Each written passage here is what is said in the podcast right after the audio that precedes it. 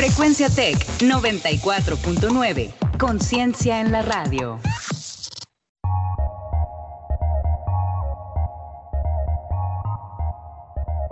En 30. En 30. En 30. En 30. En 30. En 30. En 30. En 30. En 30. Bienvenidos.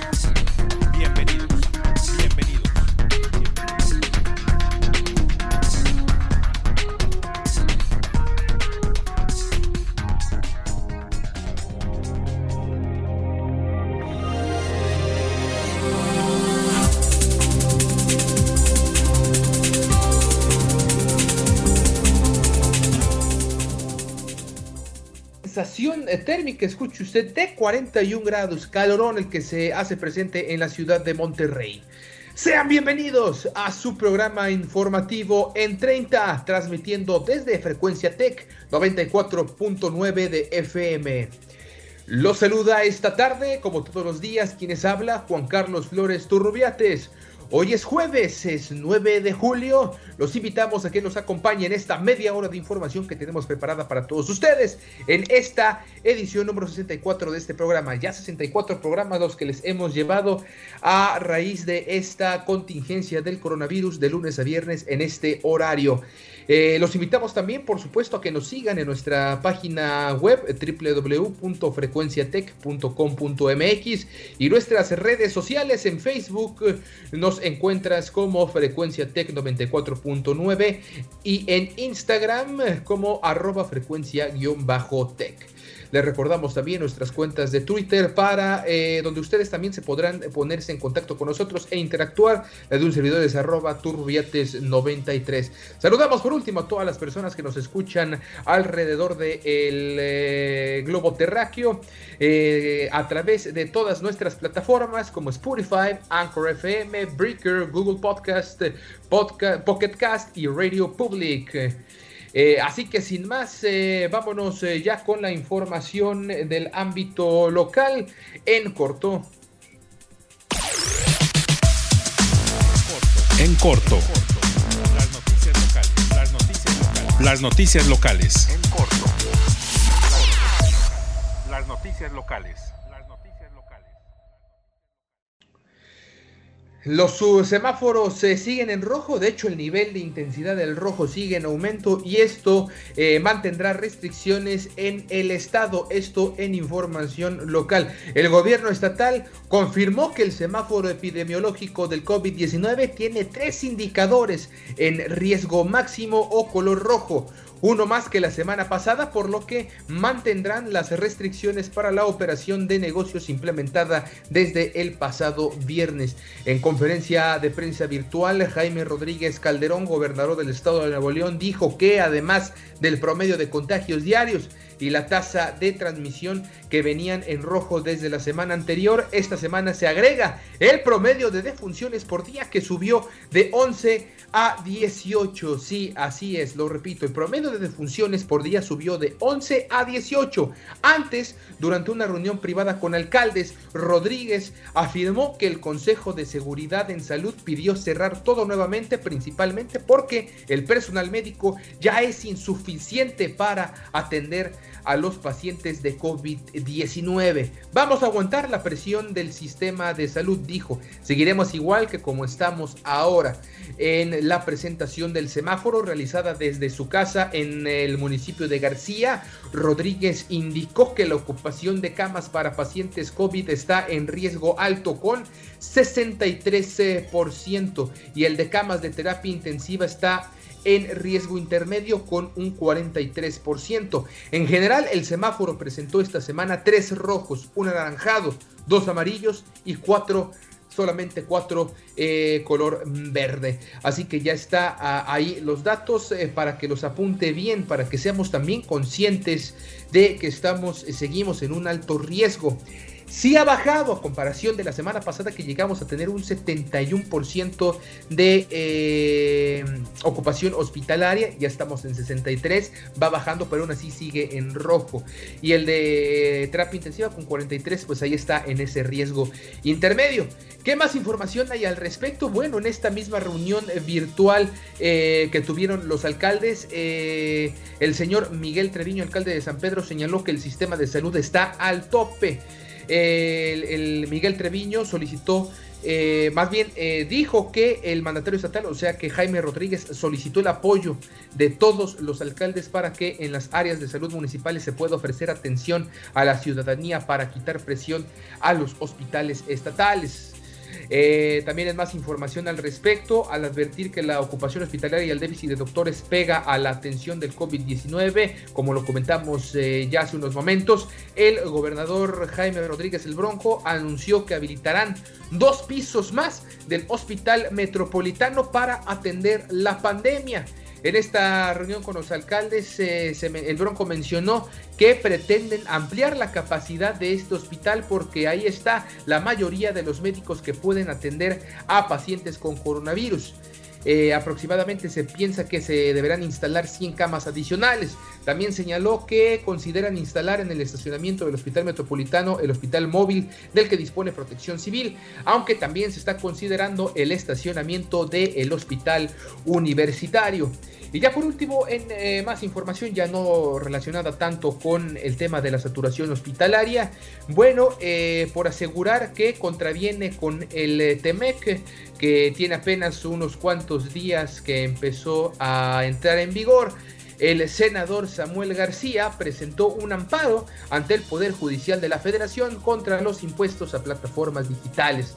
El legislador de Movimiento Ciudadano culpó a Morena, al partido Morena, de impulsar un impuesto ilegal que afecta a los usuarios en medio del golpe económico por la pandemia.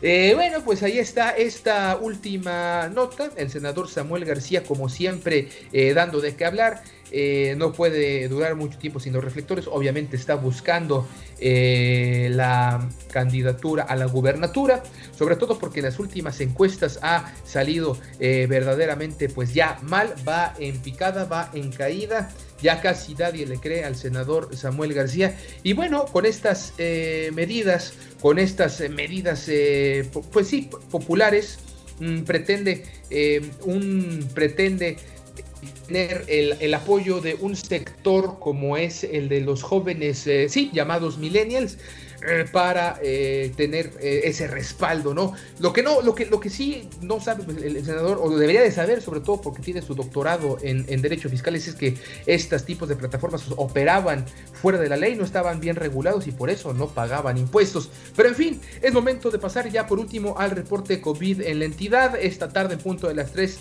en punto en esta conferencia la Secretaría de Salud registró 743 contagios y 22 defunciones por COVID-19 en últimas 24 horas, con lo que el estado llegó a 17.408 casos confirmados y 555 fallecimientos. El titular de salud, Manuel de la O, informó que además 1.140 pacientes permanecen hospitalizados, de los que 750 ya fueron confirmados como portadores del virus.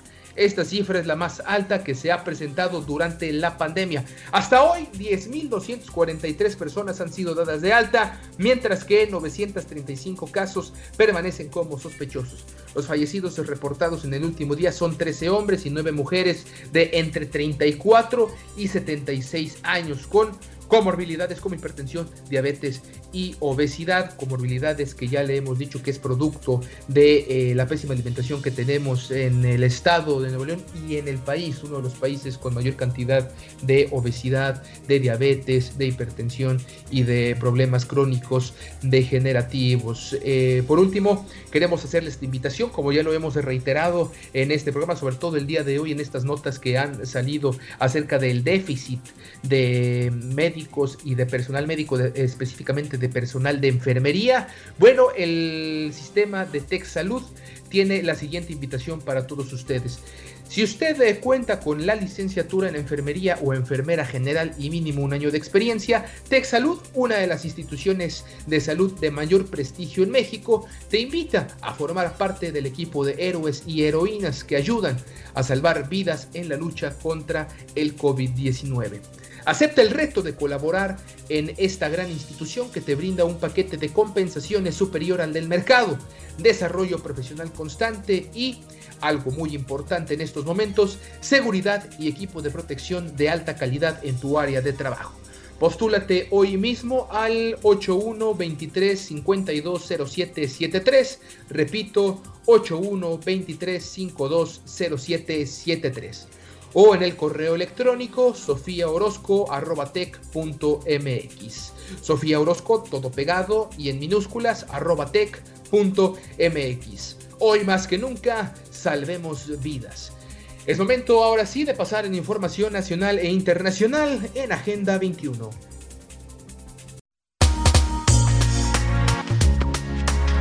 Agenda 21. Actualidad global.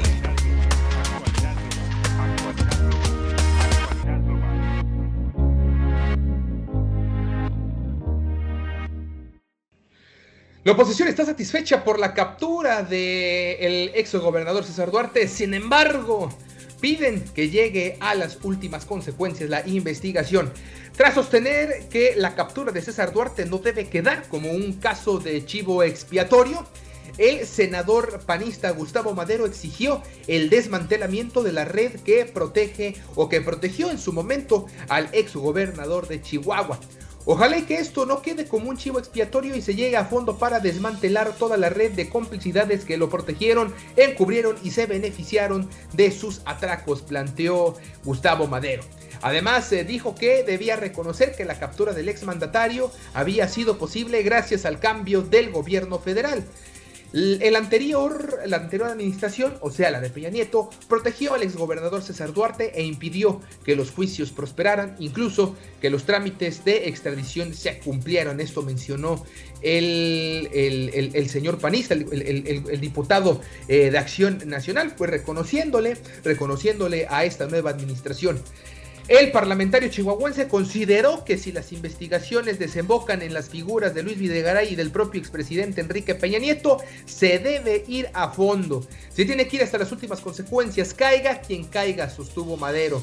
En el mismo tono se manifestó la senadora panista Xochitl Galvez. Si hay Estado de Derecho, no se debería cuestionar si deberían ir por Videgaray o por Peña. Simple y sencillamente tienen que estudiarse los expedientes y si hay elementos a donde tope, trátese de quien se trate, afirmó.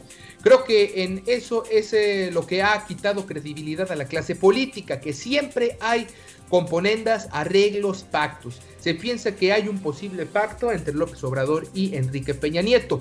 Este es el momento que el presidente tiene para, si hay elementos que apunten a que Videgaray cometió un ilícito y llega hasta Peña Nieto, se les debe de juzgar. Eso es lo que va a permitir que termine la impunidad, eh, comentó Xochitl Galvez.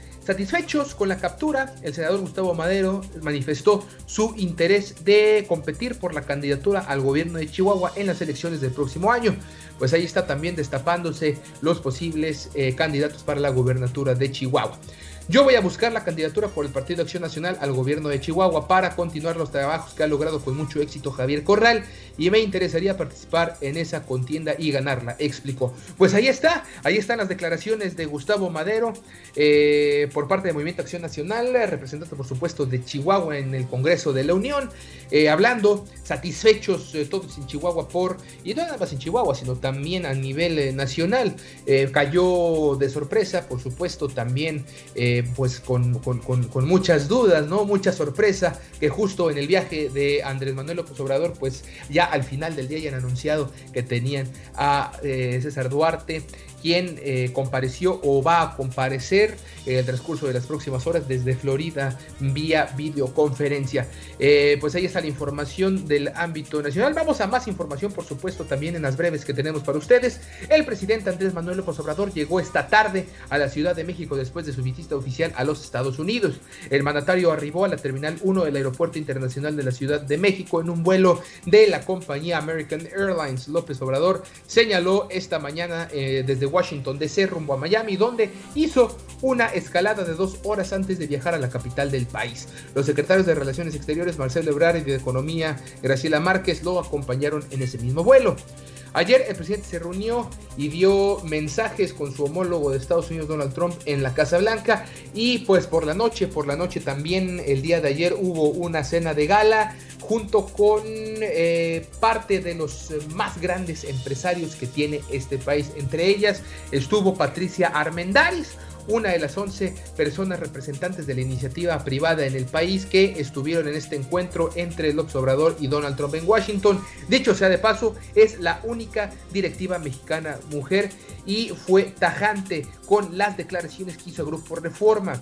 El presidente llevó a sus amigos, pero señala que el terremoto que vive México llama a dejar de lado la confrontación y a que no todo el mundo se sienta aludido cuando López Obrador mm, descalifica a conservadores corruptos y reaccionarios.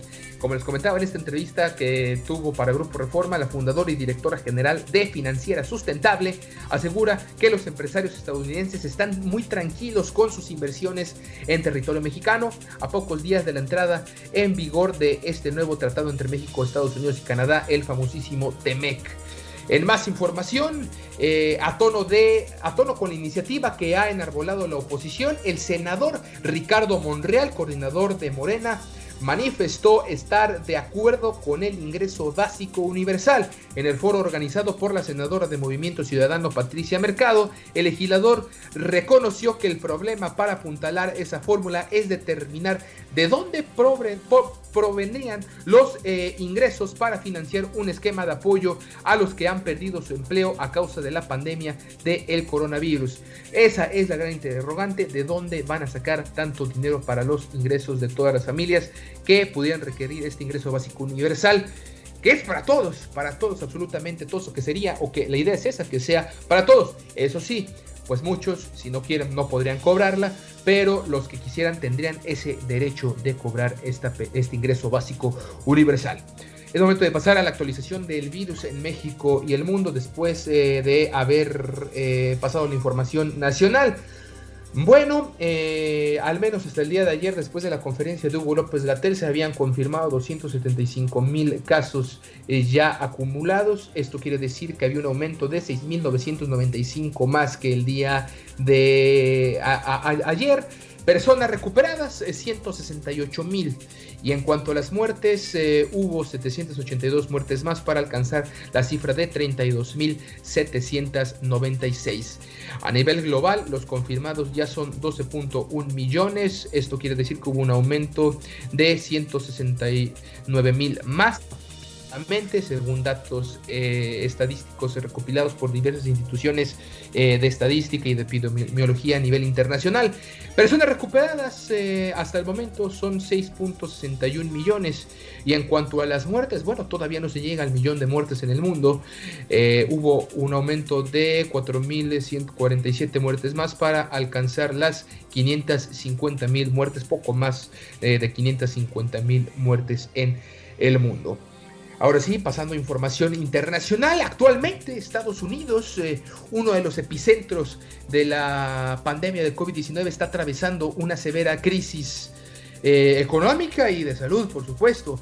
Esta última derivada de la primera. La apresurada apertura de la economía ha ocasionado que se desborden eh, y se colapse el sistema de salud y hospitalario, mientras las autoridades sanitarias, los laboratorios y las universidades y centros de investigación trabajan a marchas forzadas para sacar la vacuna que controle esta pandemia.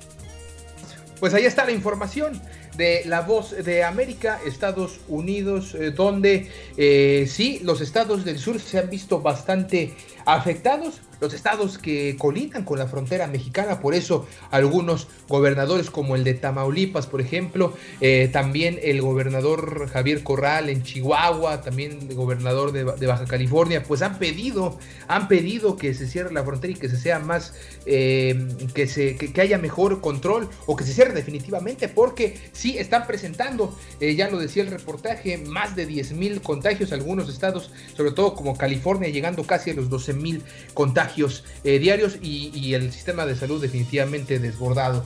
Un sistema de salud que no ha demostrado una eficacia en uno de los países cuna de las libertades, ¿no? De la libertad económica y financiera. Vamos a pasar a más información ya del ámbito internacional.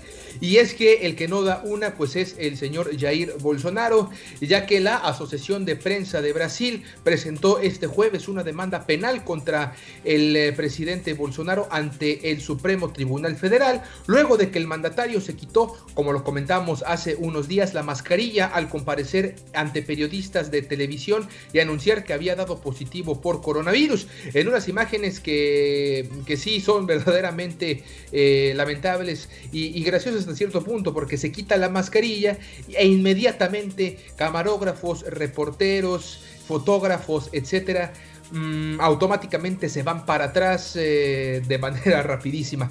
Las empresas de radiodifusión brasileñas decidieron que sus periodistas dejen de cubrir presencialmente a Bolsonaro y los pusieron en cuarentena hasta que den negativos por la enfermedad. En su demanda, la Asociación de Prensa alega que Bolsonaro cometió al menos dos delitos relacionados con arriesgar de forma inminente la vida o la salud de alguien y con no evitar la propagación de una enfermedad infecciosa. El partido de, en más información, ahora de Brasil nos vamos hasta Bolivia porque el partido del expresidente Evo Morales, Movimiento al Socialismo, el MAS, expresó el día de hoy su rechazo a una posible presencia de observadores de la Organización de Estados Americanos de la, llamada OEA en las elecciones de Bolivia por considerar que el organismo formó parte del golpe de Estado tras los comicios de octubre de 2019 que serían posteriormente anulados. La OEA, la Organización de Estados Americanos, se extralimitó y no respetó los códigos de ética de un organismo internacional por haber emitido criterios anticipados con tinte político, lo que puso en evidencia que no es imparcial. El informe concluyó que en dichos comicios hubo graves irregularidades y una manipulación dolosa de los resultados. Eso es lo que decía el informe de la OEA. Sin embargo, eh, instituciones eh, de universidades en Estados Unidos y otras instituciones eh, civiles en Washington, eh, pues mencionaron que el informe de la OEA en aquellas elecciones pues sí habían sido alterados, que no, que las elecciones sí daban como ganador en esa ocasión a Evo Morales y efectivamente pues parecía indicar que la OEA respaldaba un discurso desde la derecha golpista encabezada por Janine Añez y eh, compañía y algunos fundamentalistas también evangélicos y cristianos. Y ya por último, el presidente serbio Alexander Vucic, esto ya en información en Europa, se ha retractado el día de ayer en su decisión de reimponer el toque de queda del coronavirus y ha instado a la gente a dejar de participar en manifestaciones antigubernamentales que han dado lugar a violentos enfrentamientos con la policía. Un día antes, el mandatario había anunciado en conferencia de prensa su intención de instalar un toque de queda el día viernes al tiempo que se limitarían las concentraciones de personas a cinco individuos. Bushik eh, justificó la medida por el creciente número de casos de coronavirus en el país y los hospitales que funcionan en, a plena capacidad. Las declaraciones volvieron a encender las protestas del martes. 10 policías en las últimas 24 horas resultaron heridos en los enfrentamientos que tuvieron lugar entre el miércoles y el jueves por la noche en Belgrado entre manifestantes furiosos y policías, según anunció el ministro del Interior de Borja Stefanovic. Ahora sí, es momento de pasar a la información deportiva desde las gradas. Desde las gradas, lo último en deportes.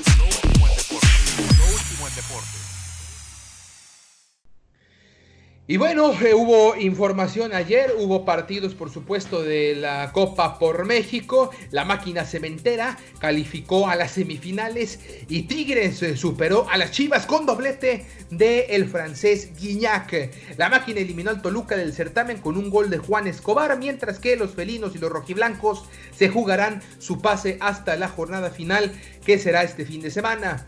El día de ayer terminó la segunda jornada de la Copa por México. Cruz Azul sigue con un buen paso al vencer al Toluca, mientras que Tigres superó a las Chivas con el doblete que le comentábamos de André Pierre Guiñac, el 10, con un pasecito de Leo Fernández que debutó con la playa de los Tigres y qué mejor debut no pudo tener. Aunque cada vez se nota más el trabajo de los clubes en el torneo amistoso que marca el regreso del fútbol mexicano tras la pausa por la pandemia del COVID-19, la máquina demostró con buen juego que está para competir por el campeonato, mientras que los Diablos siguen buscando un estilo de juego. En el primer tiempo de este primer partido entre eh, Diablos y Celestes, presentaron a su cuadro de lujo, en el caso del Cruz Azul, con figuras como Milton Caraglio, Yoshimar Yotun y Elías Hernández.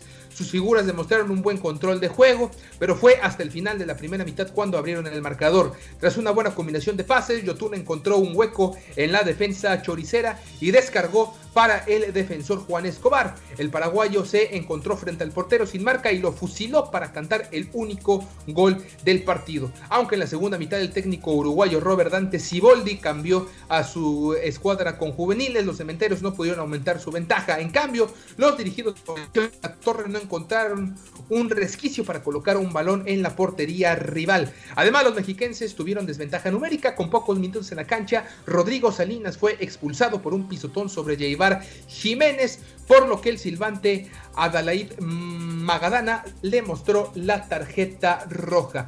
Con esta victoria, los de la Noria aseguran su calificación a la siguiente ronda. En cambio, los Diablos suman su segunda eh, derrota y quedan eliminados del certamen amistoso, dejándolos con un partido por disputar contra los Pumas el fin de semana.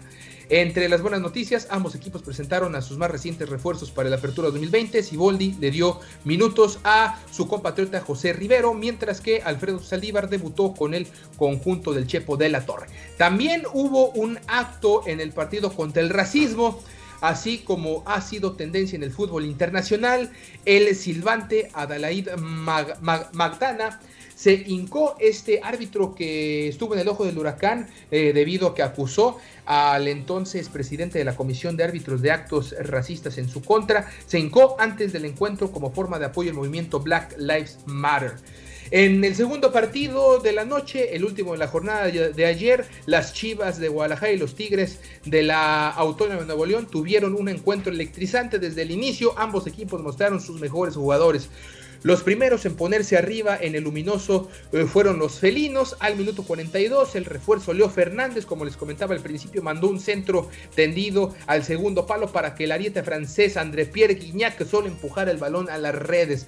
Ya en el segundo tiempo, Luis Fernando Tena hizo ajustes en el rebaño sagrado para solventar la desventaja. Sin embargo, los dirigidos por el Tuca Ferretti siguieron con su buen juego y anotaron el segundo del partido que les dio la victoria. Al 55, al minuto 54, perdón, Rafa Carioca comandó un contraataque desde el medio terreno, evadiendo a dos rojiblancos antes de entrar al área, descargó para el francés que, sin estar incómodo por la marca tapatía, logró esquinar un disparo y marcar el 2 a 0 definitivo. Con este encuentro Tigres consiguió cuatro puntos y buscará amarrar su clasificación ante los rojinegros del Atlas. En cambio, las Chivas suman tres unidades y se juegan su clasificación contra el eliminado Mazatlán FC.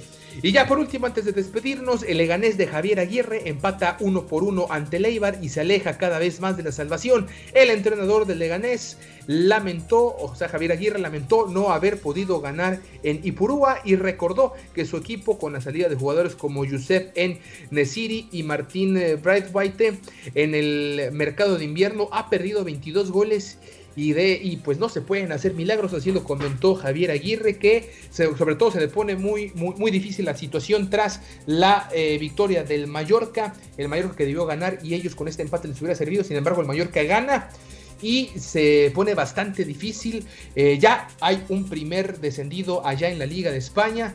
Es el conjunto del español de Barcelona que cayó ante, precisamente ante los culés, ante el Barça el día de ayer. Y bueno, con esto llegamos al final de una edición más de su programa informativo en 30. Nos escuchamos nuevamente el día de mañana, ya viernes, con mucha más información para todos ustedes. Los saludó en la conducción Juan Carlos Flores. Gracias a Marco Cobos y a Osvaldo Guerrero por la coordinación y producción de este programa. Todos bajo la dirección de Jesús Uresti. Los invitamos a que permanezca en la sintonía de frecuencia Tec 94.9 de FM. Que tenga usted una excelente tarde y hasta mañana.